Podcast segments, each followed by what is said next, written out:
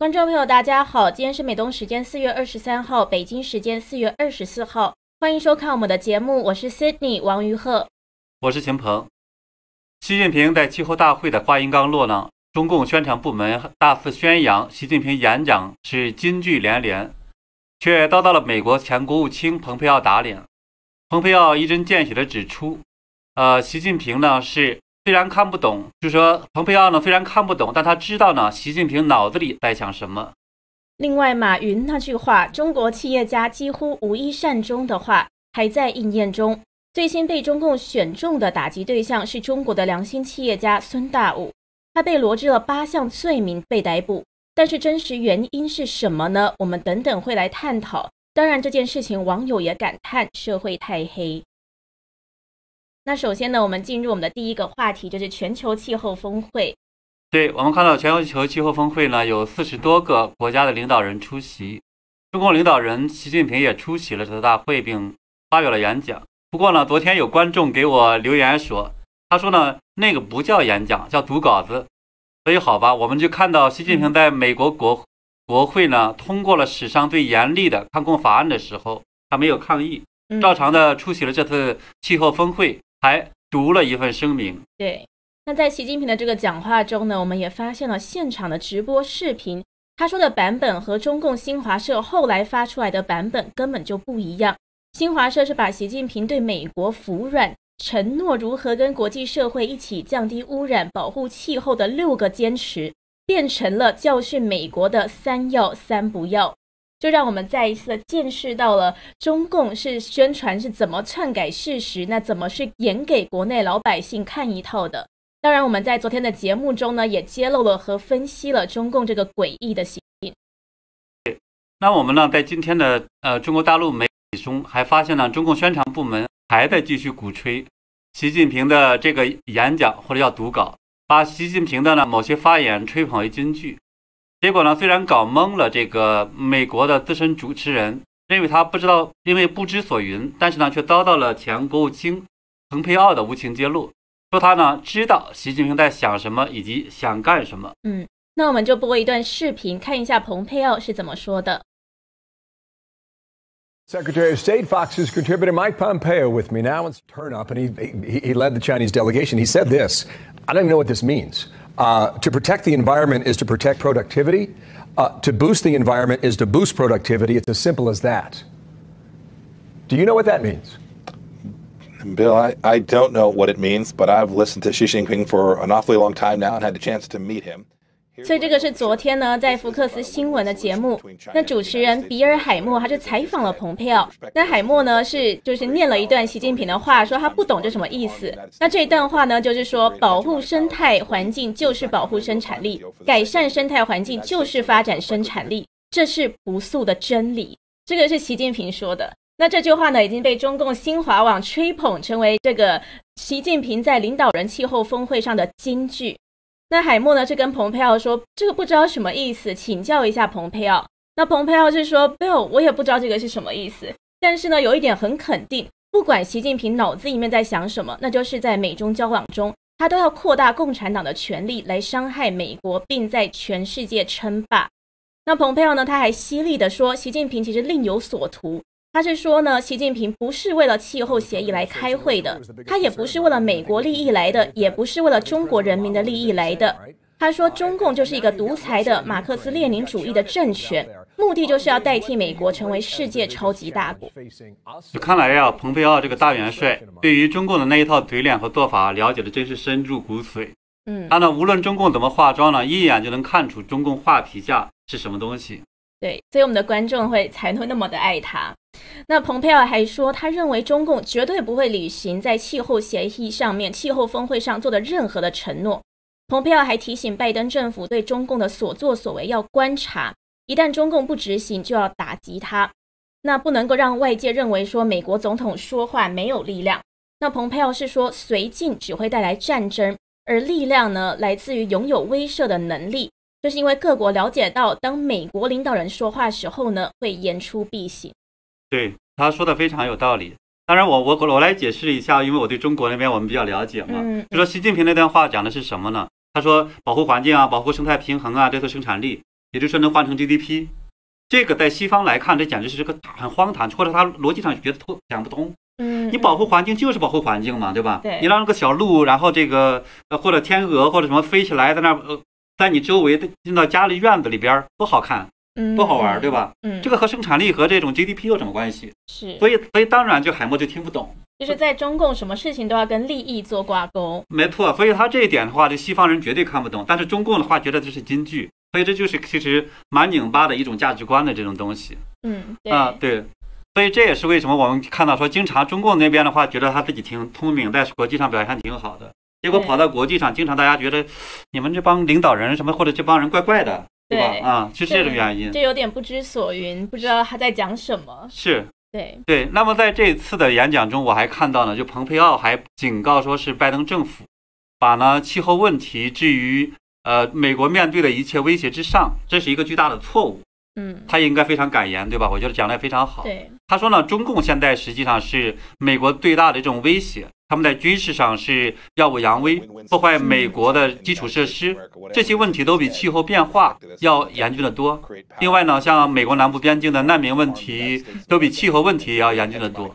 对，所以我们看到呢，蓬佩奥真的是非常了解中共，也知道中共根本就不可信。那实际上呢，就在气候峰会前一天，美国科研机构才发表了一个报告，嗯是揭露中共提供的空气污染数字涉嫌造假。那这又让习近平高调的这个气候外交牌又再次尴尬。他们怎么说的？这是一个哈佛大学和波士顿大学研究人员联合的一项新研究。那是说，中共的空气污染数据可能是在地方官员的操纵下炮制出来的。那这个研究呢，是发现中国的北京、沈阳、上海、广州和成都这五个城市提供的官方监测站的数据呢，跟美国大使馆搜集的数据之间存在的重大的差异，就是完完全全不一样。呃，对，他说的这几个城市正好有美国的大使馆，所以他们实际上也监控这种气象数据的东西。嗯嗯嗯，这个印象其实我当时非常深，因为那时候我还在国内，就是在大概在二零一三年那个样子。就是美国大使馆那时候的话，每天发布的 PM 二点二点五的这样一个颗粒污染物这个数据。嗯，当这个呢，就是北京的这样的这个 PM 二点五的，就是大使馆这个数据已经爆表了，对吧？已经污染非常严重了。嗯结果呢，我们看到中国气象部门呢发布的这个数据还是形势一片大好，只是呢微微的有问题。嗯而那个时候呢，当时这个气呃地产大亨潘石屹，他就每天在这个推特上在那儿去呃发布这个大使馆的这个数据。他也是个很敢言的人。对，结果的话呢，中共的宣传部门当时就对他恨得咬牙切齿，还找他谈话。结果呢，正准备收拾他的时候呢，突然间就是北京的这个阴霾天儿就来了。嗯然后十米之外看不见人了，就从来没有过那时候。所以的话呢，就是中共那时候就只好开始宣布说，呃，治理雾这种雾霾，然后潘潘石屹还逃过了一劫，否则的话，我估计他肯定要被收拾了。他真的是命大。嗯，那原来还有这么一段故事，但我们知道现在潘石屹人在海外，还是被通缉。他儿子对，对，哦，对他儿子，他儿儿子对对对。嗯，那我们看到呢，这份哈佛大学和波士顿大学的这个新报告也发现了这个问题，说尽管中共承诺要进行改变，包括要求城市每个小时报告污染数字数字，但是呢，中共官员们仍在编造数据。那报告中是写到说，这种篡改数据是以不同的、更难以检测的形式出现的。以前中共官员是围绕一个特定的数值来编造数据，那现在是在污染浓度高的时候再去人为拉低这个数字。还说呢，当地官僚们为了要向上级报告正确的数值，面临了很巨大的压力。有一些人呢，就跟其他的地方官员互相勾结，或者是谎报数据。那报告还说，鉴于这些制度上的欺骗手段，所以外部观察员和公众呢，对中共官方的空气污染数字呢，持高度的怀疑态度。那中共的数据造假呢，是我们都很清楚的。对，其实嗯中国人是最清楚的，不过现在连外国人，就不管是政界还是学术界，也都很明白了。对，不过呢，他提到的这个报告里边提到，实际上说地方官员和这种政府官员在相互勾结造假。嗯，但事实上的话，因为我们现在看到的是面临这种气候峰会，对吧？中共要向对外去承诺所谓的减碳、碳中和、什么碳碳归零什么等等东西，对吧？但是呢，这样的话要兑现国际承诺的时候，其实我觉得它最终带来的结果一定不是说是地方官员的那种小小作假了，一定呢是会呃叫做最高领导人亲自部署、亲自指挥，然后的话呢，一起来去造假。最后这个跟 W T W T O 是一模一样的，对吧？嗯，跟去年的这个大瘟疫掩盖也是一模一样的。所以最终的话，我们相信呢，他这样的一些数据，最后给国际上的还是会讲。所以还是蓬佩奥那句话，中共不会兑现气候承诺。对他绝对不可能兑现。嗯，但是我们可以预见的是呢，中共也一定会继续在国内外鼓吹他们是如何做得更好，还会花费大量的金钱在大外宣中做类似的事。对，这也是大外宣所这种目的，对吧？讲好中共版的故事，让呢中国呃他们呢爱上这个中国和中国人的同时，爱上中国共产党，然后呢替共中国共产党去卖命。这也实际上是在内宣，它是一目目的是一模一样的。对。不过呢，现在美国对中共的这个图谋认识的不但越来越清楚，还做出了大动作来应对威胁。就在昨天四月二十二日，美国这边是通过了一个新规定，就是说电台和电视台在播放来自于外国政府或是政党赞助的内容的时候，一定要向大众公开这个资讯，而且呢，在节目的开始和结尾都要对此做出清楚的说明。那今天我们是直接到纽约街头采访了路上的民众。结果我发现大家都很赞成这个新规定。嗯，那我们看一些采访。I guess it's good for the viewer just to really understand, I guess, what goes behind the content that they're consuming. You can see where some countries, like maybe China or some other countries we might consider to be hostile, might be some kind of uh, propaganda. I mean, I guess it's like like with a political ad. Like if you watch something, you know who's paying for the ad. There's always a, a rationale behind where they put their money. Yeah, I feel that the media not only the news, but general programming in Hollywood is totally propaganda and it's all fake. Well, I find it disturbing because we're not allowed to do that in their countries. Why should they do it in ours? I think I would like to know who's actually behind the program.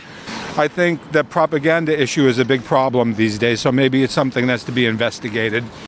所以这个都是我们今天在纽约街头上采访到的民众，所以看得出来，美国的一般大众现在也很明白。对他们都提到一个 propaganda，对 propaganda，对它宣传是这个在一个在那么西方人的这样的一个概念中呢，就很像说纳粹的那种希特勒的那个时候的这种宣传，对，就非常非常负面的这种印象，就说你造假或者是把这种杀人呃变成一种美化成一个什么样美好的这种呃劳动创造生产力什么等等这种东西。对，在中文的名词中呢，宣传好像没有太负面的意义，可是其实呢，这个 propaganda。就是在西方是非常负面的，对，这都是有政治目的等等的这些宣传。对，那我们也看到呢，就在周三的那期节目中，我们当时也提出来说，呃，美国参议院目前通就是外交委员会通过的一个叫做《二零二一呃战呃竞争战战略竞争法案》呢，它里面就提出来，嗯，要应对中共的这方面的这种呃威胁，它包括的话呢，在每一个维度上去抗衡中国、抗衡中共，包括呢计划在。二零二二和二零二六期间呢，每年拨款三亿美元，对抗中共在全球的恶意影响力攻击活动。还有呢，面对中共的这种媒体战，法案也计划是在同一时间内是每年拨款一亿美元，供美国呢资助独立的媒体、驻外媒体，还有呢是对抗中共这些假信息。嗯，所以现在美国这边做大动作在反击中共。是，嗯。那我们再来看到中国国内的重要新闻。是关于中国的著名企业家们。那前几天马云的一句话，就是他在二零一三年的时候说过的话，是被热传。他说：“中国企业家几乎无一善终，没有好下场。”那前中共中央党校教授蔡霞，他就直接指出来说：“中共体制之恶，是导致大陆民气此种结果的根本原因。”对，那么当时是在我看到呢，是端传媒四月十二号在官方媒推特呢。推贴出来就马云的这句话的时候的话，当时就有网友说，呃，马云没能善终，那下一个不能善终的会是谁呢？结果我们后来就看到了，说三十四家呢，这呃互联网平台在四月十三号就很快就被于呃下令在一个月内整改，否则的话就面临着这种重罚。嗯，果然大家都逃不掉。那在周一的时候呢，腾讯控股是宣布会为一个可持续社会价值创新战略首期投入五百亿元人民币。那会设立一些相关的事业部来探索，包括基础科学、教育创新、公益数字化这些领域。那这个外界的就认为说，马化腾是投资五百亿人民币，等于是投资习近平关注的这些事项，就是要换取他的欢心，避免遭到马云那样的结局。嗯，对，我看到当时马化腾还讲说，这五百亿呢只是呃投入的开始。当然，我们在呃美国这边呢看到说，Google 的母公司字母表，对吧？它也投入每年是说几十亿美元的这个去研究开发一些先进的前沿项目。但是呢，那个很明显的话是说这专注于科技的，而马化腾的这个投入来讲的话，就很明显是属于什么政治投机性质的，因为他和习近平提出来的一些很虚的东西相关，它并不是一些事业的或者跟科技相关的东西。嗯，那么而且呢，我也记得那时候是二零一九年的时候，马化腾和马云对中共当时是要求说搞公司合营，还有呢是一些不想参与的行业的这种互联网加项目的时候，他们还是颇有微词的，就表示不想参与。嗯，可是现在你看他的这个主动的投入五百亿的时候，在马云遭到清算的时候，那就很很明显是满满的这种求生欲。对，所以是相当悲哀。而且我们现在看到呢，中共也没有放松对马云旗下的蚂蚁集团的打击。前两天我们看到报道是说蚂蚁集团准备让马云退出，今天又有消息是说中共要求蚂蚁集团交出最核心的数据。这个是英国《金融时报》和美国《华尔街日报》都引述了消息人士的说法，说中共监管机构要求蚂蚁集团分享大量消费者信贷数据，而且现在正在考虑两套方案，一个是要求蚂蚁集团将数据接入由央行营运的全国信用报告系统，那第二个呢是要求蚂蚁集团与一间实际上是由央行控制的信用评级公司分享数据。对，那么了解这个整个这个行业的来讲很清楚，就是说消费者信息的这种信贷数据，它实际上是蚂蚁集团最最核心的这种资产，最有价值的资产。嗯，那么二零二零年的十月，就是在蚂蚁集团还没正式宣布出事儿的时候，嗯，当时的这个整个对外部对它的估值呢是三千八百到四千六百一十亿美元，这么高的一个这种数值，对吧？是接近四万亿人民币的这样的一个，它三万多亿人民币的这样的这种市值。但是我个人估计，就是至少可能有一半儿就是这个大数据的这样的一个价值。而现在的话，中共要就是把它这个资产、把这种数据拿走的话，就相当于是明在抢、明着抢蚂蚁集团这种核心资产。嗯，那一旦被拿走，它就会被和中共这国有银行啊，或什么金融机构啊，或什么等等的去分享，那么很可好多业务、好多东西肯定是被抢走了。嗯。而且我看到路透社今天还有一个报道，就是蚂蚁集团旗下的核心金融资产余额宝也缩水了。蚂蚁公布的第一季财报，截至第一季末，余额宝的资产净值是九千七百二十四四亿人民币，九千七百二十四亿，这跟上年同期的一点一九万亿比，整整少了百分之十八点三。对，这个应该也是在这种整数下被分流了。那我们今天还会聊到的是，除了马云之外，著名企业家孙大武也遭到了中共的这种，就是中共的这种陷害吧。他是被中共逮捕，那被列了八大项罪名，国内外媒体都很震惊，网友呢也是直批说中共下黑手，欲加之罪，何患无辞。对，那从他这个批捕通知书上来看呢，就是当局是对呃孙大武是提出来八项指控，包括呢是。非法吸收公众存款罪、寻衅滋事罪、非法采矿罪、聚众冲击国家机关罪、非法占用呃农用地罪，还有呢是强迫交易罪、破坏生产经营罪、妨害公务罪。这些罪要算下来的话，其实能够毫无疑问看出来的话，这些对后来讲他会呃遭到重判，坐很多年牢。对。而且呢，看到大武集团全部的领导层和儿子儿媳也几乎都被一网打尽了。现在看到这个集团的副监事长，还有这个董事长、集团总经理、集团副总经理，还有集团办秘书记等等呢，全部都被逮捕了。那他们的罪名呢，是包括非法采矿、强迫交易、诈骗这一些。而且知道去年十一月十一日的时候，孙大武跟他的妻子刘慧茹这二十九名管理人员呢，就一起被警方逮带走。那其中二十五人现在还在被羁押中，包括孙大武的夫夫妇，就孙大武夫妇的儿，还有儿子儿媳。那秦鹏，你是怎么看孙大武被逮捕这个事情？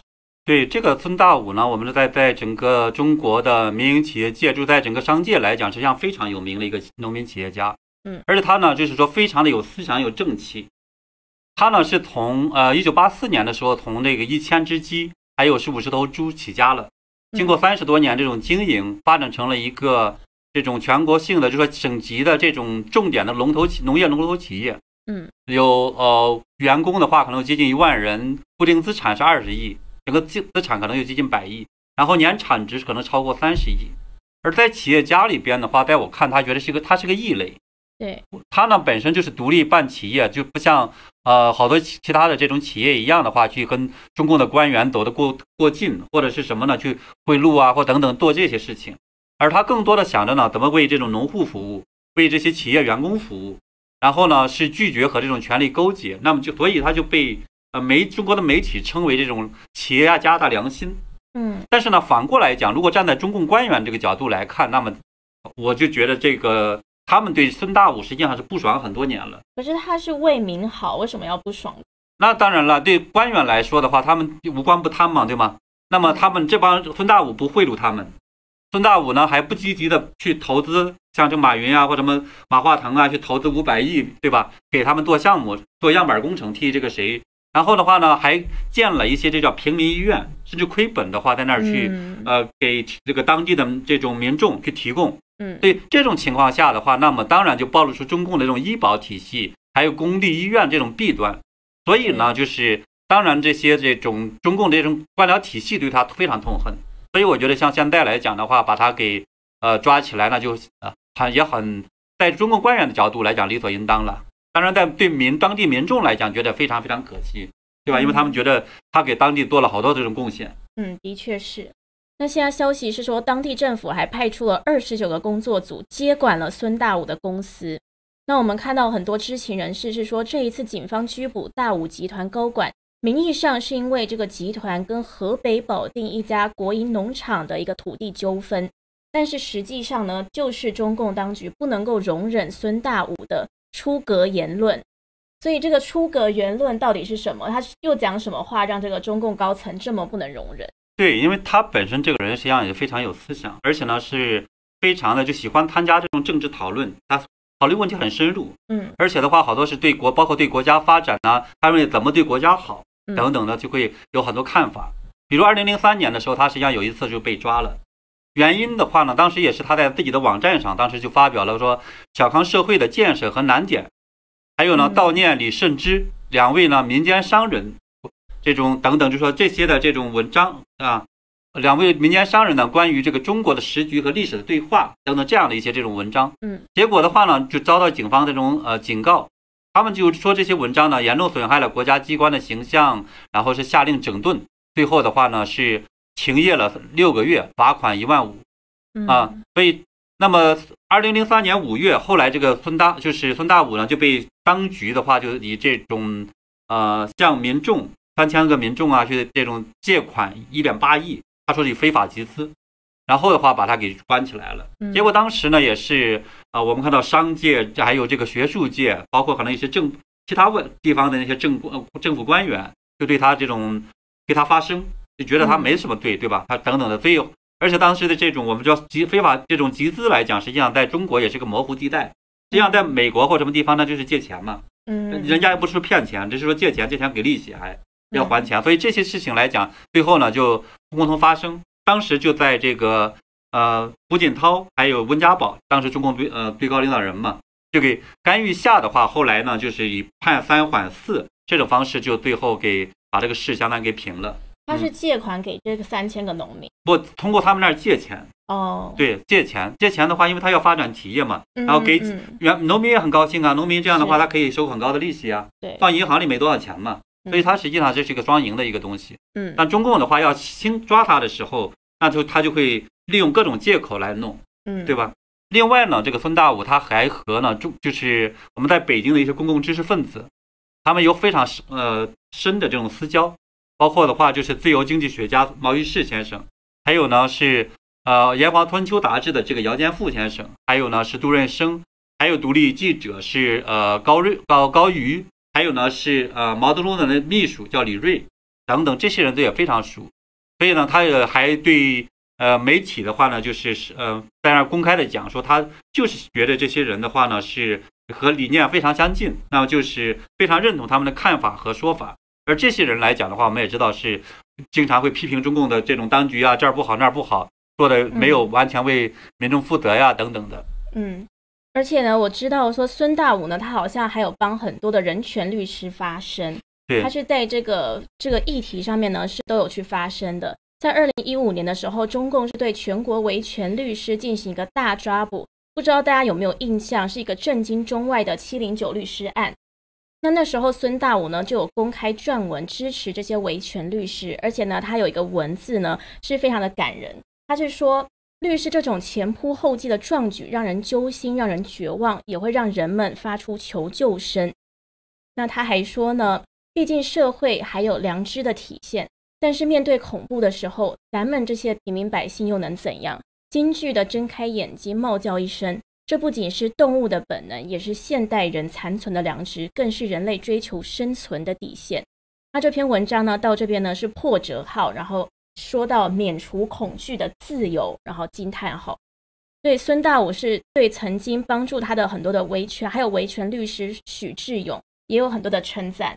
那包括这个孙大武对这个许志勇的称赞，也让中共呢很不高兴。去年五月，孙大武又再次在社社交媒体上赞扬维权律师，说他们让受害者看到了一点亮光，保持了一点对法律的信心，点亮了他们生存下去的希望。可是呢，这一些发言都让中共当局很不高兴。对，除了这一些的话，我认为他实际上被抓应该还跟呢他直接的指控中共当局黑暗有关系，因为就在这个去年呢，因为他是十一月十一日被抓的嘛，就在那前几天，十月十三号的时候。孙大武呢，在也发了一篇文章，公开的去披露、揭露说中共统治下这种黑暗。他说呢，有人说什么叫社会黑？那晴天白日你看不到事情的真相，熙熙攘攘你听不到不同的声音，有权有势的横行霸道，有理有据的寸步难行。白天活见鬼，夜里死见人。嗯，这的确是非常直白。最直白的呢，对中共揭露，中共当局当然就是无法忍受了。对，所以就可以看到，在中共当局日益严厉的言论控制大环境之下，中共就对他下手了，趁机抢他的企业。但是呢，中共也不敢明着把办他的这个真实原因说出来，所以八大罪行里面显然没有一项跟这些言论有关。难怪网友呢对此就提出批评，他们都很明白，就说中共当局是欲加之罪，何患无辞。就是要治罪别人，可以强加任何罪名在别人身上。对，所以的话呢，我也看到，就是呃，这两天的话呢，就是这么在海外的一些媒体上也都是呃，对他这个事情就是非常这种抱不平。嗯，然后的话也指责说中共这种黑暗，在整个推特上我也看到很多人在去为这件事情发声。嗯，另外呢，其实我们从呃，就大武集团的法律总监，他叫杨斌，他在微博上透露出来消息看，其实也是。知道中共真实抓他的原因是什么？那杨斌就说没有涉黑，也没有传说中的境外敌对势力。当然，这只是批捕的罪名。呃，种种迹象表明呢，侦查机关在加快办案的节奏。嗯嗯，所以的确看到有钱有影响力的，就算对党臣服，就像马化腾这些人，中共不容；但敢说话的，如马云和孙大武，中共也不容。那就剩下这些战战兢兢的。或者是移民，或者是噤若寒蝉，生怕得罪了，生怕被清算。所以呢，在中国做企业家真的是非常难。那也是印证了马云那句话：中国企业家没有一个善终的。对，所以在中国做企业真的真的非常难。嗯嗯，好的，我们今天节目内容呢是聊了非常的多。我们首先是聊到了习近平在气候峰会上的所谓的金句，被蓬佩奥揭露出真实的这个含义。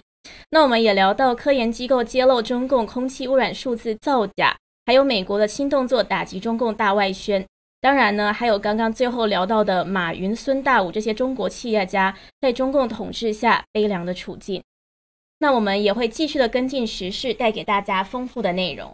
对，呃，也希望呢大家继续关注我们我们的频道啊，点赞转发，这样的话呢，我们的频道的话会有更多的这种关注和流量来讲的话，我们也会更好的为大家呢。提供这种信息的分享，嗯，那么今天的节目呢，这一周的我们就到这里，那我们呢是下周见，嗯，我们下周再见，祝大家周末愉快。